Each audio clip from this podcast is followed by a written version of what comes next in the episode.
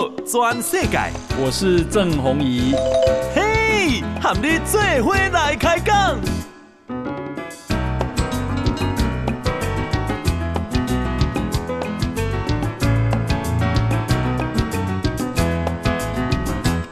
大家好，欢迎收听《报道全世界》，也是世界全报道啦吼，拢不要紧，反正我是带班的吼，啊，我今仔是带郑弘仪的班。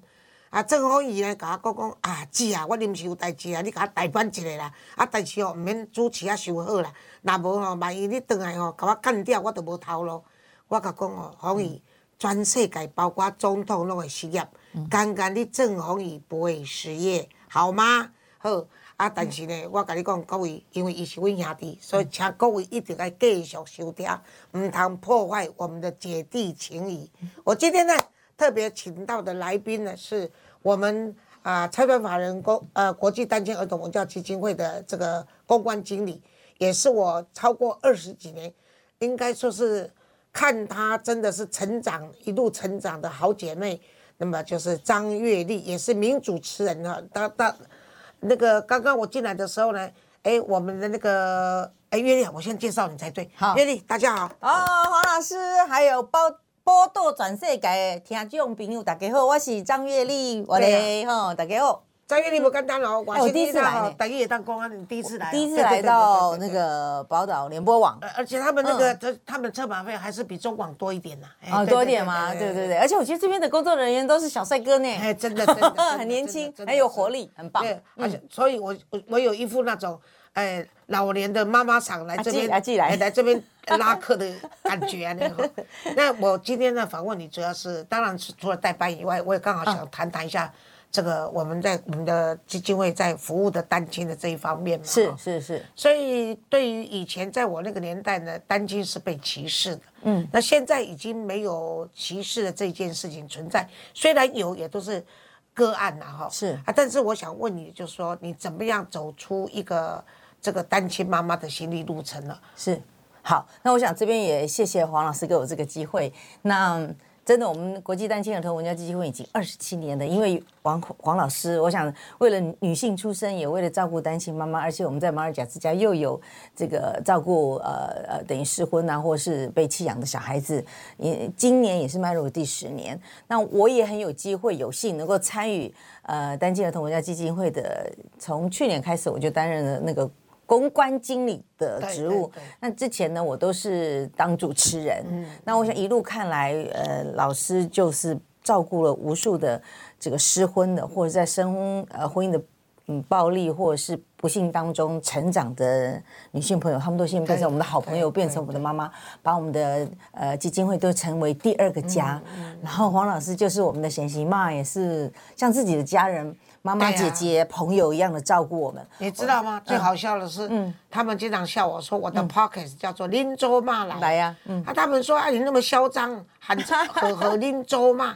我公哦，我们你们各位听众朋友大概不知道说，我们现在台湾最小的那个未婚妈妈是几岁呢？嗯，十三岁。对，十三岁的未婚妈妈。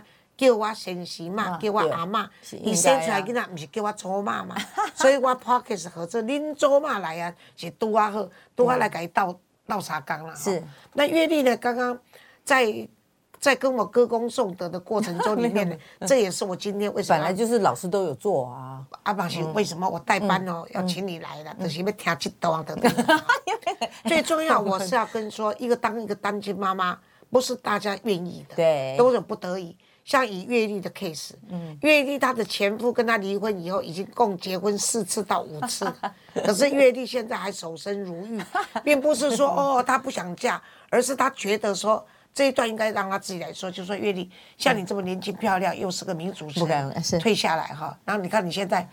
六十出头哦，啊，暴露你的年龄是斜杠人生很多呢，可是斜杠人生这么多，而且你完全不不去整形，也不包括微整形，你都没有做过，保持这么 这样的容貌，真的是很不容易哈。可是，嗯，主要还是跟心态有关的哈。那你可以跟大家分享一下。好，那我想相信每一个一一对家偶、一对恋人，在刚开始的时候，一定都是希望自己有个幸福、婚姻美满的家庭生活。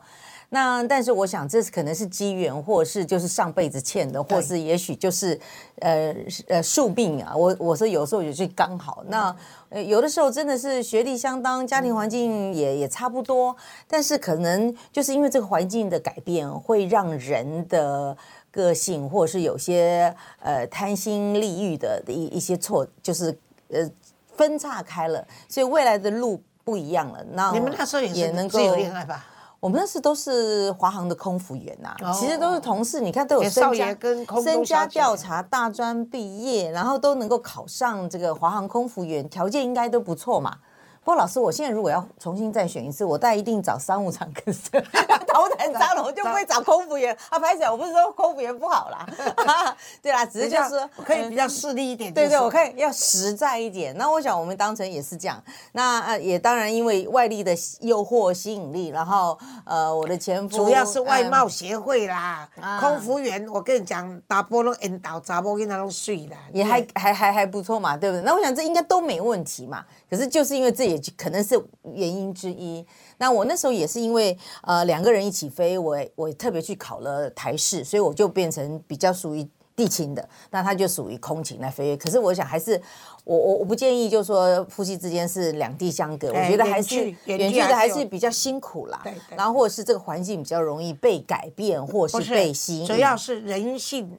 的弱点是经不起考验啊，对对，或者是一些外在的诱惑，所以那时候我就决定说，呃，我没有办法承担这个这个婚姻，因为可能有一些很多的。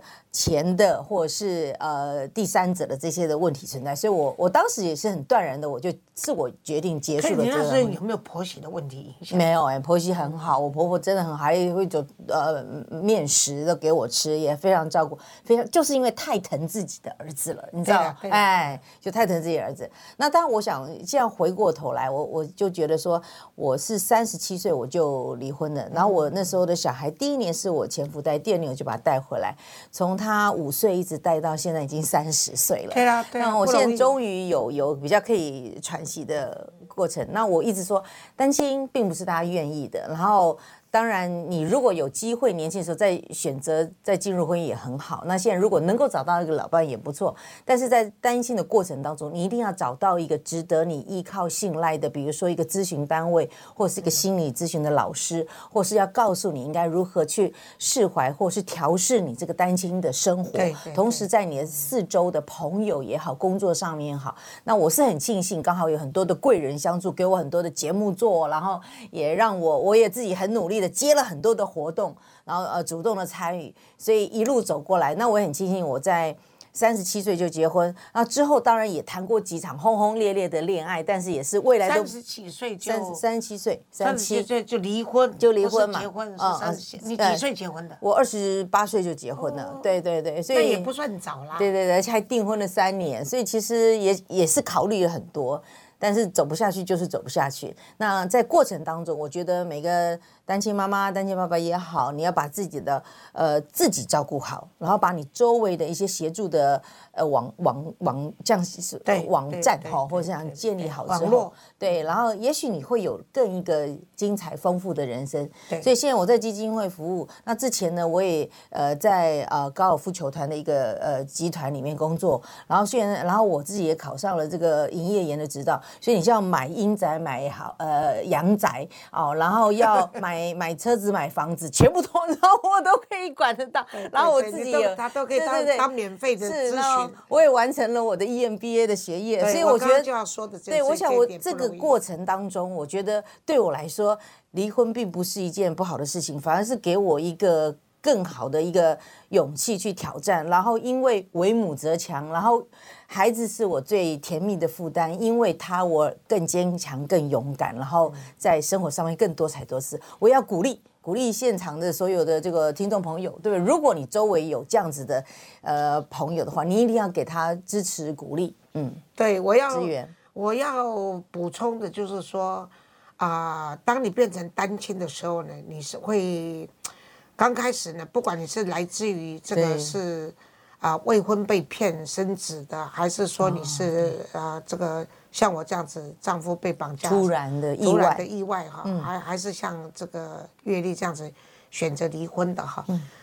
都不是出自情愿，而且呢，都是会让你很伤心难过，甚至于很愤怒，甚至于恨不得让对方就死在你前面，因为太可恶了哈。那么有的甚至会觉得我的一春，我的青春都毁在你手中。但不管怎样，如果呢不能够做到这个啊，这个说善意的分手的话呢，至少呢也不要带着恨意了，因为为什么呢？因为对你不义哈。对。那我这边要补充的就是说。为什么要找资源呢？因为呢，一旦你有了孩子的话呢，那这个家呢，对孩子来说是破碎了。但是因为孩子不能理解说，为什么你们把我生下来，但是你们又不好好的跟我在一起。嗯。因为单亲的孩子呢，在我那个年代的时候呢，学校是歧视的。嗯。那时候的单亲受到歧视来自于三方面，一个是家庭的歧视，本身家庭里面的亲戚朋友对单亲的家庭。有有亲戚啦、朋友啦、兄弟姐妹是单亲，是他们其实是不觉得是一件光荣的事情，嗯、是一件丢脸的事情。尤其很多的娘家父母亲，甚至夫家也好，不能接受跟媳妇啦或者跟女儿、跟女婿离婚的事情。是，还有就是说呢，那个单亲的孩子要结婚的时候。父母亲都会提醒他一句，如果是双亲的家庭，都会提醒他一句，不要找单亲的，单亲的小孩子就是不正常的家庭，不健康的家庭啊。这是来自于家庭方面。第二个就是来自学校的方面。嗯那时候的学校呢，我印象很深，就是每个老师为了工作的方便还是怎样，或者要做特殊的这个这个区隔，都会说单亲的孩子请举手。然后先登记下来，我做记号，我就碰到，我我的小孩，对，而且是一个非常有名的公立学校，一个大学校。然后说单亲的举手，我女儿也举手，然后回来问我说：“妈妈，为什么说单亲就是一个爸爸或者只有妈妈？为什么要举手呢？”我第二天就去学校了。我跟你讲，我平常是不去学校，因为你觉得说哦，你这你的公众人物跑去学校是故意是要找找找找找找存在感。后来我是真的跟跟。嗯，老师特别去跟他抗议，抗议。但是你到学校，我是到你当家长去学校，这个我很感动。我是直接到教育部，我的厉害啊！我是直接到教育部，我要求不准这个事情发生。后来就渐渐的就没有这个事情了。但最后就是社会的歧视，也就是职场上的歧视。很多的单亲妈妈，因为她很可能小孩子才两三岁嘛。那他也没有所依赖，然后可能就找个保姆或娘家帮他带，或夫家愿意收小孩，他就出来上班。是，可一到职场，他知道说，哎呀，你是一个少了先生的这个这个这个女人的话，嗯，有的吃豆腐啦，或者有的言语霸凌啦，对，或者甚至于同工不同酬，这些歧视都会发生在这个职场上。一定，那也是经过，所以我那时候为什么会用单亲儿童文教基金会这个名字去登记？嗯，成立这个公益团体，嗯，就是因为我知道说，很多人说你为什么要跟单亲贴标签？我说没有，我是刻意把单亲当做议题拿出来让大家注意关心。但那么单亲的话，你说那台湾的民法亲属编把单亲列为就是啊丧偶、离婚跟未婚生子是。那后来为什么说呃刚刚月丽说我们做了二十七年这个单亲的服务，嗯，所以我们大概全国。受我们照顾大概有五万多，快接近六万人了啊，家庭。但是呢，我们在十年前，我们在成立一个马二甲，在麻豆啊，叫做马二甲，不是马六甲，是马六马二甲。马六甲是在马来西亚，马来西亚在麻豆跟雪甲中间两甲地，然后我们把它盖了一个安置中心，所以我们一共十年来收容了，已经有两百多位的这个。啊、呃，收成员呐，哈，其中有七十多位是未婚妈妈，然后有一百多个是弱势的单亲家庭。是，但是弱势单亲家庭的小孩送到我们那边来的话，大部分是来自两个单位，一个是法务部，嗯，就是父母亲抓去关的，嗯、吸毒的、卖毒的或干什么抓去关的。嗯，另外一个就是来自社会局，社会局呢，大部分来的都是。家暴的或者受性侵的，所以呢，还有这些孩子就是比较弱智的，也送到那边。是这样子，一共这十年来已经收容两百多位嘛，哈，是很辛苦的工作。可是至少呢，我们会让啊，这个还有以前就是社会局啊，各方面都没有设立服务的专线或者专门为单亲服务的。但是现在全国因为这样子努力这二十七八年，终于呢，现在全国。各县市政府嗯都有为单亲的窗口在做服务，对，这是我们比较安慰的哈。对呀，所以也因为这样子了，所以今天也借这个红影的节目，这个呃波多转世改嘛哈，嗯，然后让大家分享说我们到底做了些什么事情。以前大概也有说过，为什么说跟求资源很重要哈？我跟各位说我自己的故事哈，嗯，我是意外变成单亲的时候呢，又是在国外，那我必须呢回到台湾来赚钱，然后养小孩子。可是小孩带回来台湾以后，他们不适应，嗯、所以我又让他们回到原生长的地方，就是国外去了。是，等到了国外的时候呢，他们三个小孩真的很辛苦。那时候我常常说，说什么我都不会伤心，只要说到这一段，我到现在还会伤心。嗯，因为那时候最小的才七岁，哦、不到不到八岁，然后八岁十岁三个小孩，八岁十岁十二岁三个小孩，那因为没有爹了，又没有娘。所以他们像孤儿一样的哈，就是呃在国外，然后大清早五点半就要我安排校车嘛。那校车是一站再一站，那你知道马尼拉又塞车，然后又交通不方便，所以呢就一站再一站的话，他们就必须到我们家门口是要五点半才能起来的。嗯，于是乎呢，我就开始想说，我要怎么让我的孩子这三个孩子既安全，但又可以继续求学，但又可以保持他们的身心的。各方面的健康，嗯，所以呢，啊，我们进广告以后呢，也许我就可以来跟各位分享怎么样跟社会还有跟你周边的人呼救，然后不要觉得这是不好意思，因为也许人家也正在等着你开口，嗯，这个是对所有的单亲家庭，啊，一开始的时候你不知道怎么做的很重要的一个环节。报道全世界。郑弘仪和你做伙来开讲。各位亲爱的听众朋友，大家好，欢迎收听《报道全世界》，我是黄月水，今天带郑宏宇的班。那么我们今天的议题讲的讲的就是单亲的各种面面观哈。嗯、那刚刚我有提到，就是说，当你变成单亲的时候呢，你要怎么样去求救哈？那这个求救呢，就是要支援。这个要支援呢？为什么重要性？就是因为你本来是双亲家庭，也是可能是双薪家庭，或者根本就是只有单薪家庭。你是家庭主妇，只要把孩子照顾好了。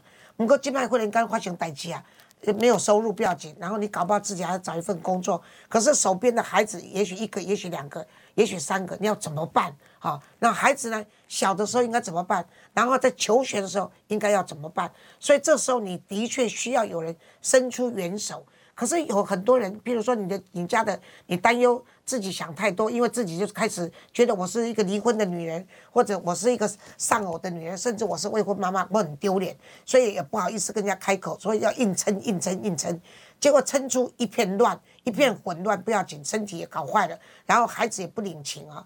所以我是认为说要做，当你决定要离婚的时候，你把后路都要想好。如果不能想好，像我这种意外的话，你也要赶快进入状况，就是赶快。像我当时是在从国内到国外嘛，那我就孩子到国外以后，我就去。以前我在那个学校，他们那个小学里面，私立学校，我是当家长会长。嗯。那因为我一向慷慨，所以大方，所以人缘也不差。收，哎，对，所以我就去跟学校的校长说，我现在碰到这情形，嗯，我的孩子回到这边，我需要你的帮忙。是，然后呢，这是学校方面，就是说有关于成绩方面，希望你们能够用。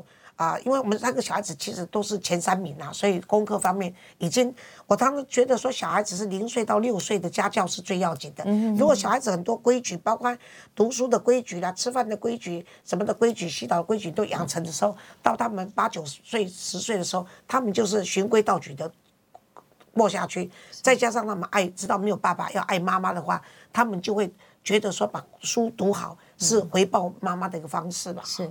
所以呢，这个是在学校方面。然后呢，我就找我三个好朋友，一个就是负责我孩子的经济，嗯，也就是说学校要什么钱的话，只要啊、呃、正常的、正规的、正当的，就由我朋友先付，然后我再跟他结账。嗯。然后另外我一个好朋友他是开超市的，我就跟他讲说，我孩子来拿的东西、吃的东西，东西大原则我孩子也不浪费啊。嗯。那只要不只要每个月那个账单不。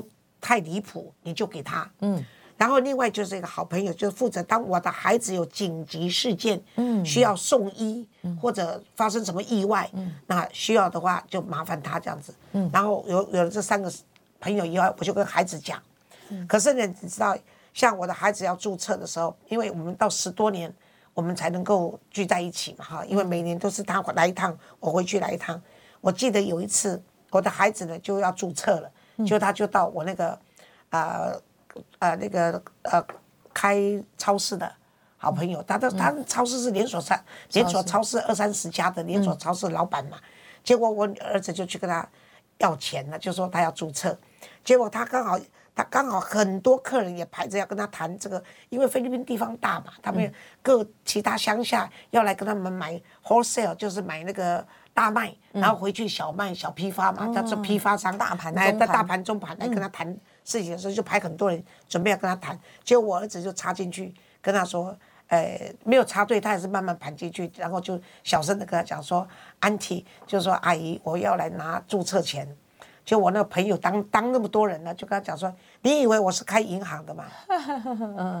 你以为我随时都准备你要来拿钱去注册的吗？哦，你下一次要先跟我约，先跟我讲，我才能够准备。是，不然的话我是不会理你的。哇哇，我这个儿子那时候你知道才国中生嘛，吓一大跳，哎，就就就就就不知道怎么治好，就回来就。”用那个透过长途电话跟我讲说，妈，我不想读书了。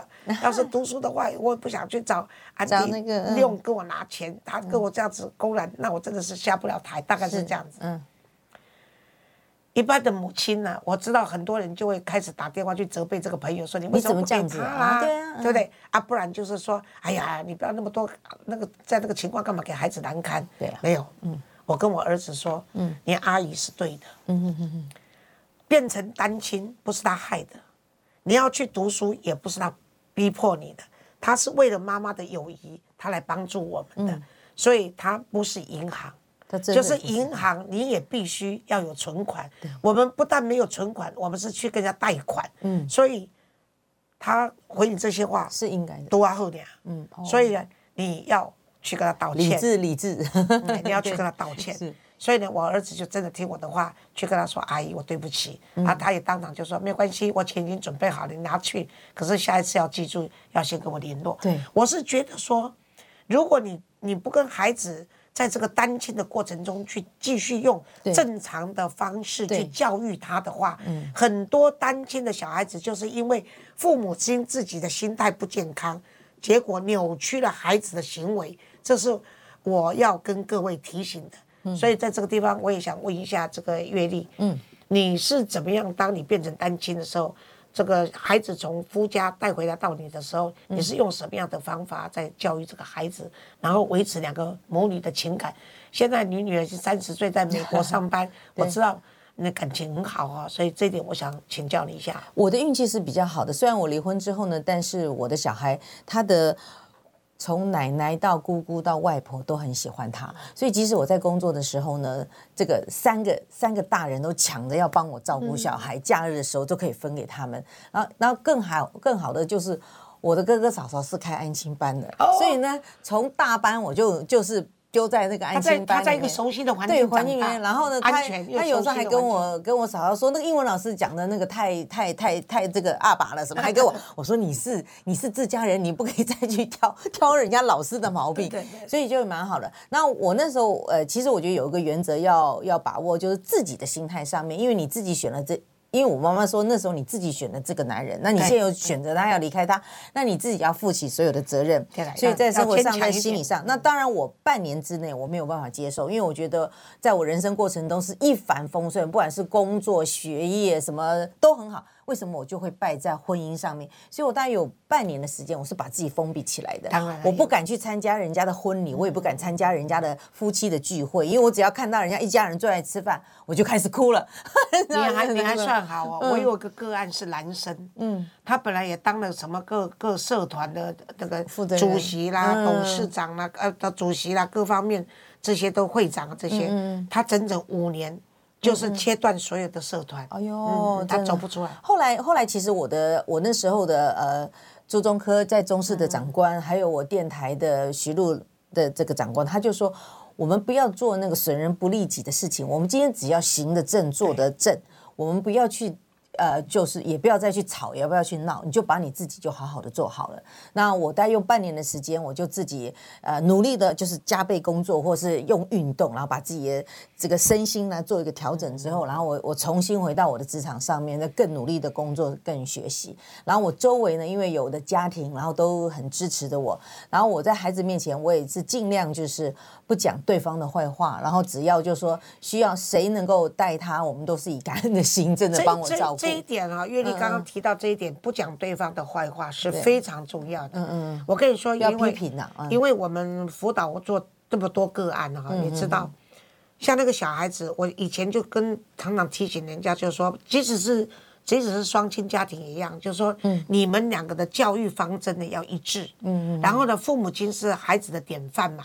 那孩子是一张白纸，你提供他什么样的环境，他就跟着你的色彩在走。是，你知道吗？很多的单亲家庭就是因为你刚刚说到会去批评对方，所以就造就了很多危险的乖小孩。什么叫做危险的乖小孩？就是呢，他去到爸爸那边，爸爸就问他说：“哎，你那个不要脸的妈，现在有没有男朋友啦？啊，那个懒得要死的女人现在怎么样？”嗯嗯。然后结果这个孩子就就就跟他讲说：“有没有人在追他？”其实已经都离婚了，不是给祝福，都是还在还还在窃取对方，不是还在窃取对方的这个隐私生活，然后看希望对方活得比我还差的话，他就觉得哎感到一点骄傲或者安慰，你懂意思？嗯。结果孩子就经常会哎说妈妈的坏话，说妈妈在那边啊有叔叔追妈妈，妈妈都忘了我，所以呢我就是没有饭吃，也是经常缺东西，就是这爸爸就说啊没关系。妈妈，爸爸给你钱，对，这你要去花吧。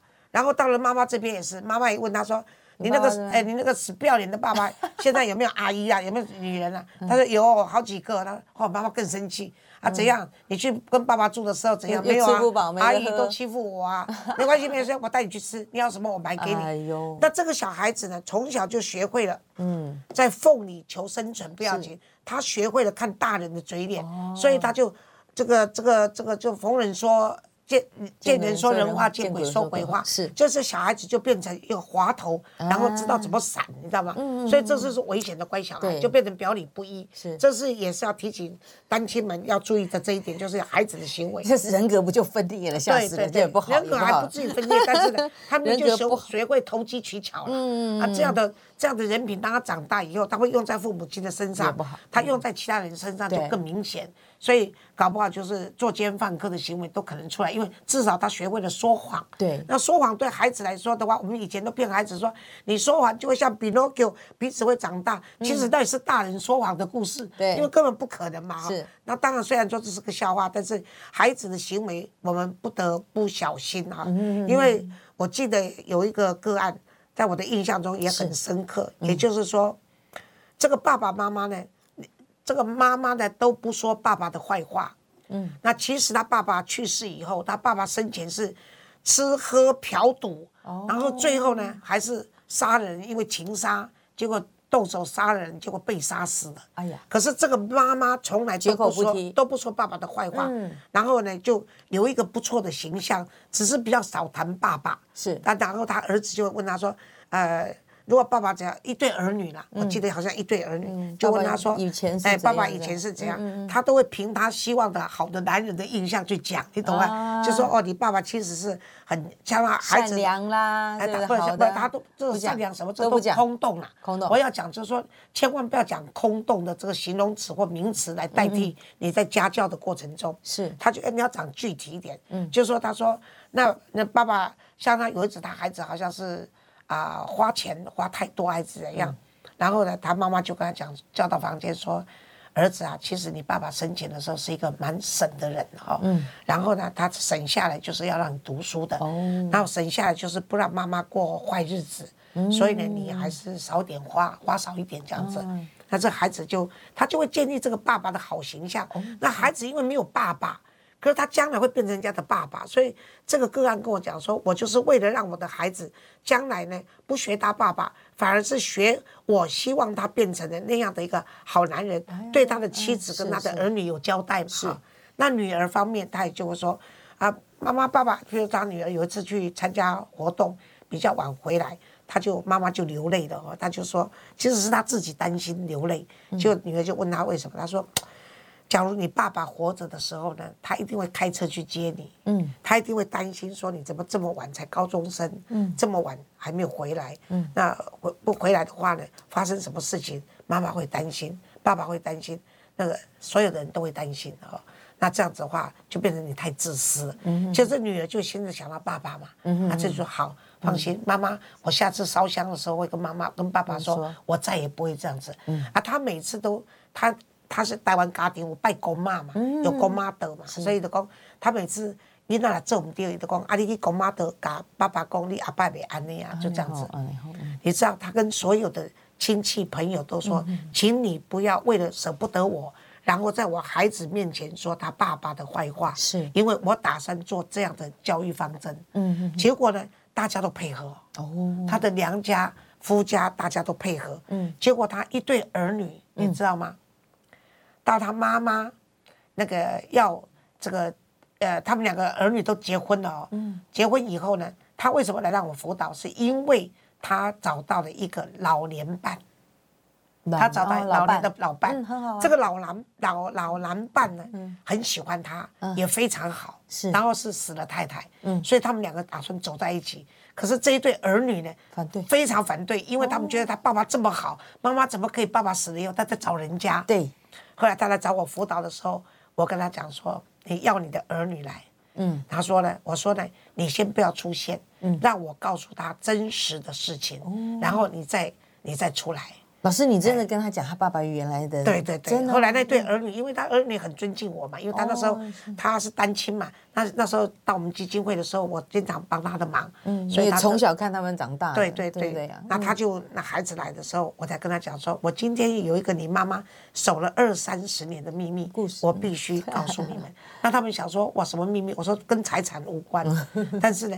跟你妈妈也有关，跟你的父亲有关。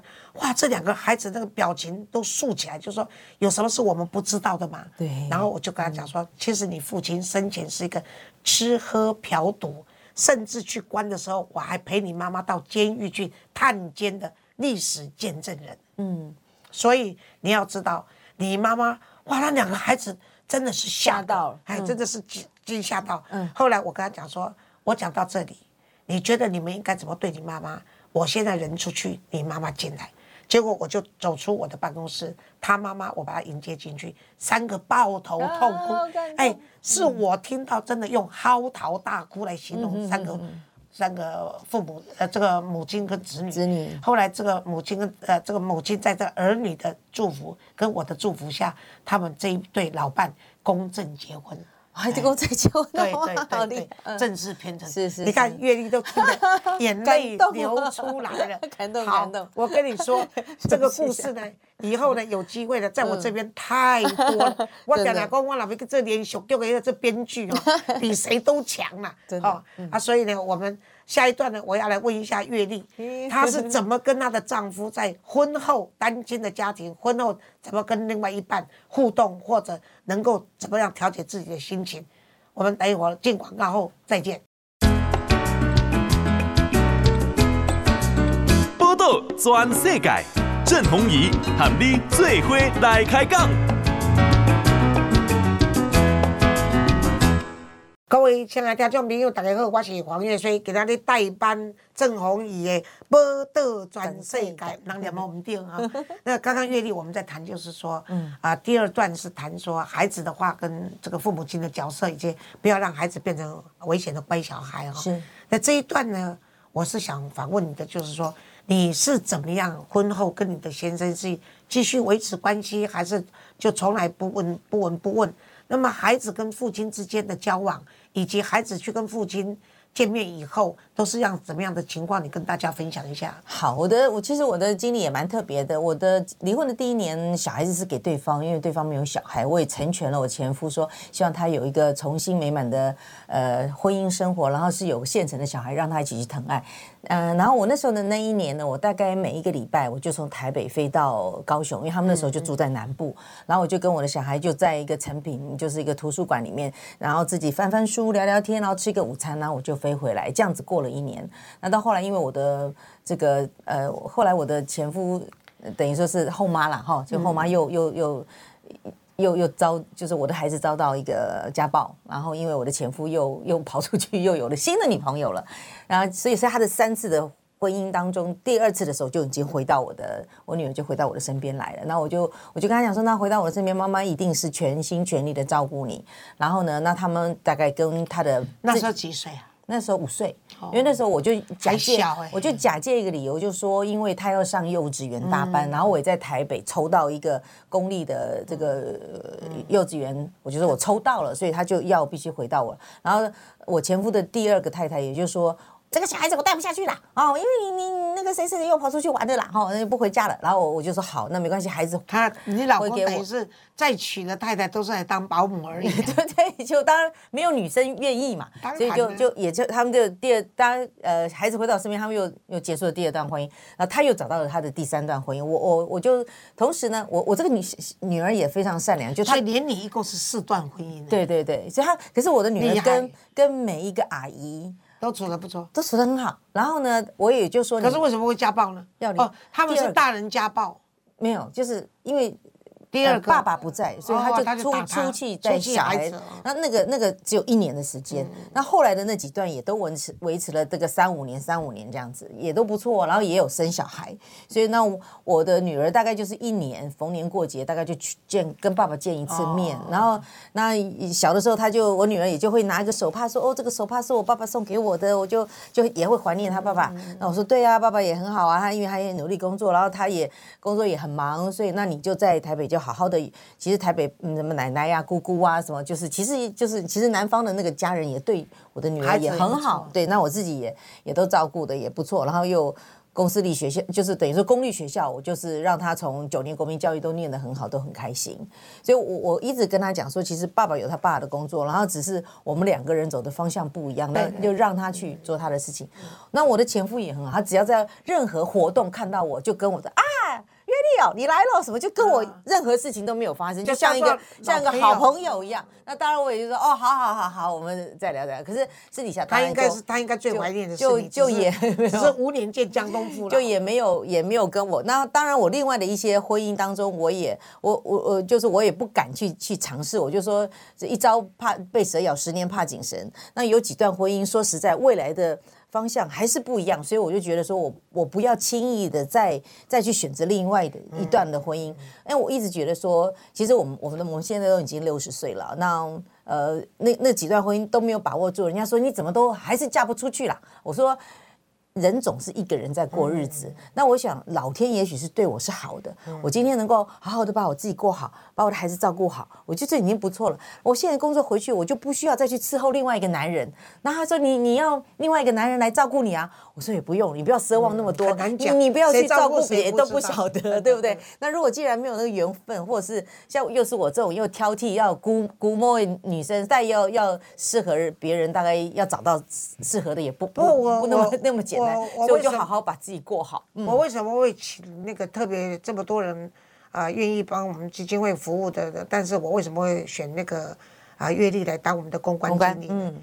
主要有阅历呢，有很多的特质是我特别喜欢的，因为我 认识他超过二十几年了哈。阅历呢，真的是非常善良，而且他是非常口德非常好的。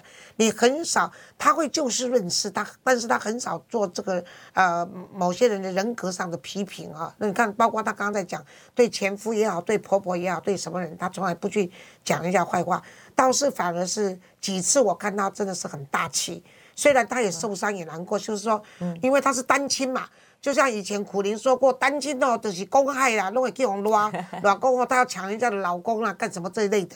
所以呢，她就是被曾经因为长得又漂亮嘛，人又好，那当然呢，喜欢的人也多。可是她她都很清楚，就是只要是人家的老公，我就完全只做朋友，不跟你来往，甚至更亲密的接近，甚至包括多吃几顿饭，她都不愿意。她是一个洁身自爱的人，可是这样子还是有人挟怨。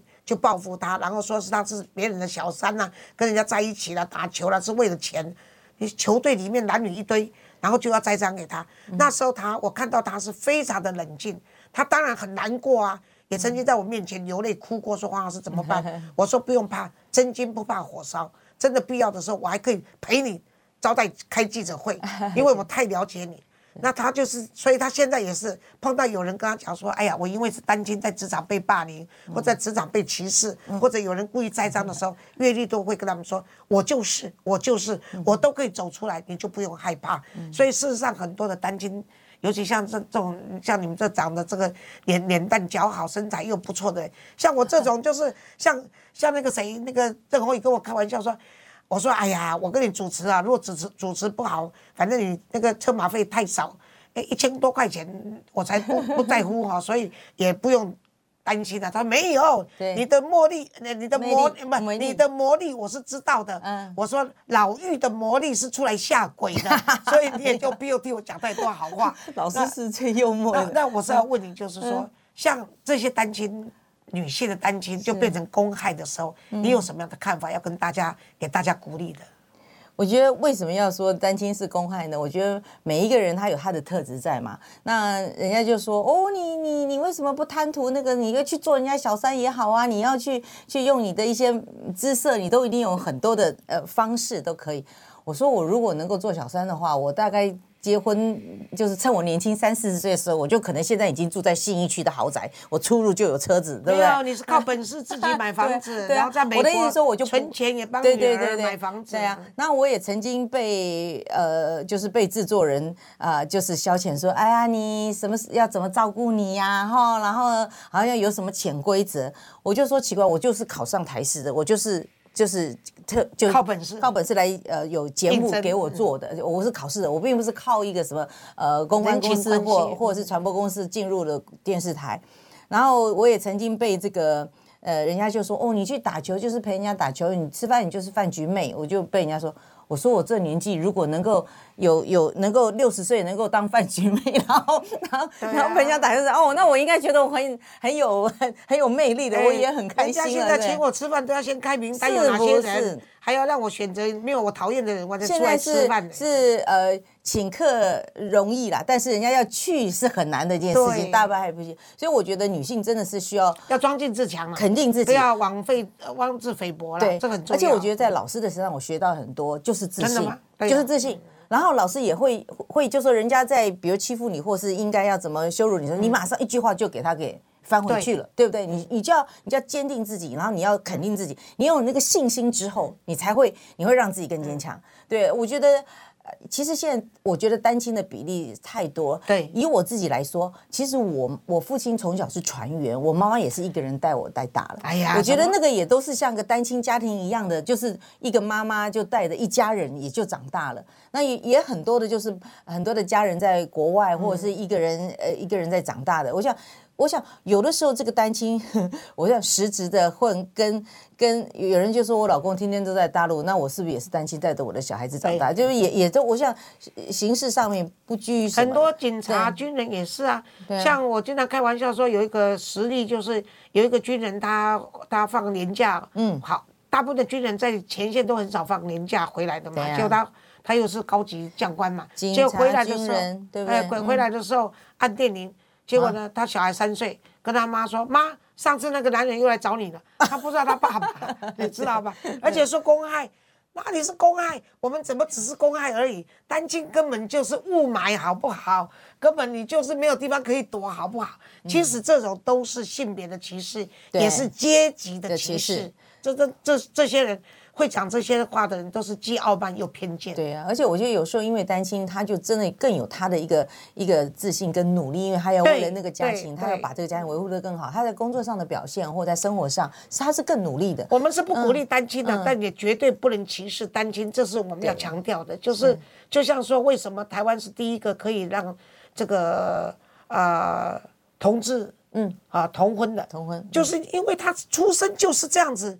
你不能够用什么其他的，对不对？对呀，他也是人呐，他也是人性，他也需要伴侣啊。所以对于 gay 也好，lesbian 也好，或者甚至是是是性改变的这些人，你都不能用歧视的眼光，因为他的生命是由老天帮他决定的，上帝决定的，但是他的生活方式是我们必须去尊重他的嘛。所以我是有一次那时候就是同婚的事情的时候，嗯嗯，那么教会的那个牧师来跟我讲说，黄黄老师，嗯嗯，黄老师你靠说服能力啦，啊，我哦，我那我可是基督教长老教会特别保守啊个古老又保守的那个那个团体哈，但是事实上我们的教友里面好几个他们家就是碰到这个情形。啊，我说我来我来我来。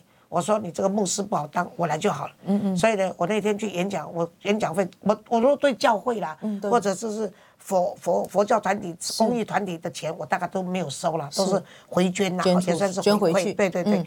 那那天我就跟他们讲说，这个为什么说上帝造人要我们大爱？这个博爱就是无所不包容嘛。是。所以呢，我们不要求你一定要啊对他们特别的优待，但至少要求希望你们能够包容。我你知道吗？我讲完那场演讲以后，我是后我是主要演讲是谈，呃，婚姻家庭如何婚姻经营和谐的家婚姻家庭，然后最后一段才加上这么一个他委托我讲的话嘛。是，你知道我讲完以后，你知道有一对夫妻，嗯，最后送我走的时候，嗯，是双手握着我，含泪双手握着我，就说，老师谢谢你，我们本来也觉得有这样的儿子真是太丢脸了。可是我今天听你这一席话，我们心安了，而且呢，我从此再也不怕这个教友知道说我有这样的一个儿子。我说，尤其你要去发现，不管是优点，对对对，尤其同志的那个艺术天分，真的跟创意都特别高。好，我说我最喜欢他们的创意，而且他们是天马行空的。是，所以你去发掘你儿子在哪一方面有特别的能力，然后就好好去栽培他，然后融入他，让他觉得他活在这个世界。他是不孤单的，对啊，太多艺术家、餐饮界或者是服装设计师都是，对不对？同性恋者，我觉得每一个人都是独一无二的个体。对，那但是我们不要因为他的眼睛大，我觉得担心就是，比如你因为你因为他的这个眼睛小就不跟他当朋友吗？或者你他怎么老外老外都喜欢单眼皮，对啊，哎，这就凤眼的女性好不好？对，所以我觉得说。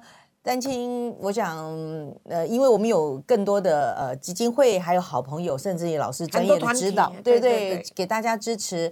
然后像我自己个人也庆幸说，哦，还好我在年轻的时候就已经担心了，所以我日后有更多更精彩的生活能够创造出来，然后把自己活得更更好。那其实有些人，呃，到了七八十岁他担心，他他有时候还更。不知道如何去，就这一辈子他已经靠一个人靠靠了八五三四十年，突然失去那个老伴，哦，他的心里反而更不能够更更更接受这个事实，对不对？所以我觉得，当然能够知福惜福，能够把握现场是最好的，但是呃，还是要给自己信心，然后把自己照顾好，这是最重要的一件事情。嗯，这个我记得说我们的啊 slogan 就是我们基金会当时创立的时候，我就是告诉大家说。这个今日的单亲，今日的单亲，明天可能是双亲；今日的双亲，明天也可能变成单亲。所以呢，这是家庭结构性的改变，并不代表在家庭里面的成员他追求幸福的本质要被打折扣。这个是我们的宗旨嘛？对对对。所以我记得我以前第一呃三十年前，我先去做的就是先从我那时候在复孕的时候也是。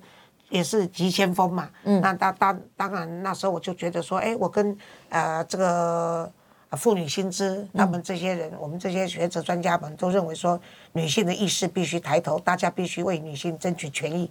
但是我觉得说，哎，既然有妇女薪资这么样的一个机构在做这些事情的话，我才发现说，哎呀。我必须投入草根，嗯，因为我自己本身是单亲，嗯、我才知道单亲的苦，是。才知道说有多少无助的女人是躲在墙角边，需要我们去帮忙的。嗯、那我就开始觉得说，只有做草根运动才能够遍及全国普遍性，所以那时候才会觉得说，那就跳出来，嗯、然后就开始说，不不然的话没有办法洗刷离婚是坏女人，丧偶是。歹命的女人，然后外婚是这个不贞的女人嘛？嗯，那那时候我先从这个隔代教养做起，嗯，所以我就先到原住民，那那时候先到排湾族的原住民去看单亲这些隔代教养怎么样？嗯，所以后来我们除了除了民民这个民法里面的这个离婚丧偶跟未婚妈妈，我们又扩大到现在的隔代教养、双生养分偶这些，全部都包围在服务的内容哈，是是，让更多的单亲可以受到照顾。那么。啊，今天呢，嗯、我是代班呐，哈，啊，代班呢是最不用负责任的，所以好呢，代班的这个收视率好，归郑侯乙；那如果代班的结果不好，归张月丽。我们是也是我是谈 K 奈，跟我一点关系都没有。而且我已经年纪到了，只对那个呃阎罗王负责，其他我概不负责，好不好？谢谢大家继续收听我们波道专世界，报道全世界，郑红怡主持的，谢谢大家，谢谢，拜拜。报道全世界上精彩内容，伫 Spotify、Google Podcasts，还有 Apple Podcasts，拢听得到。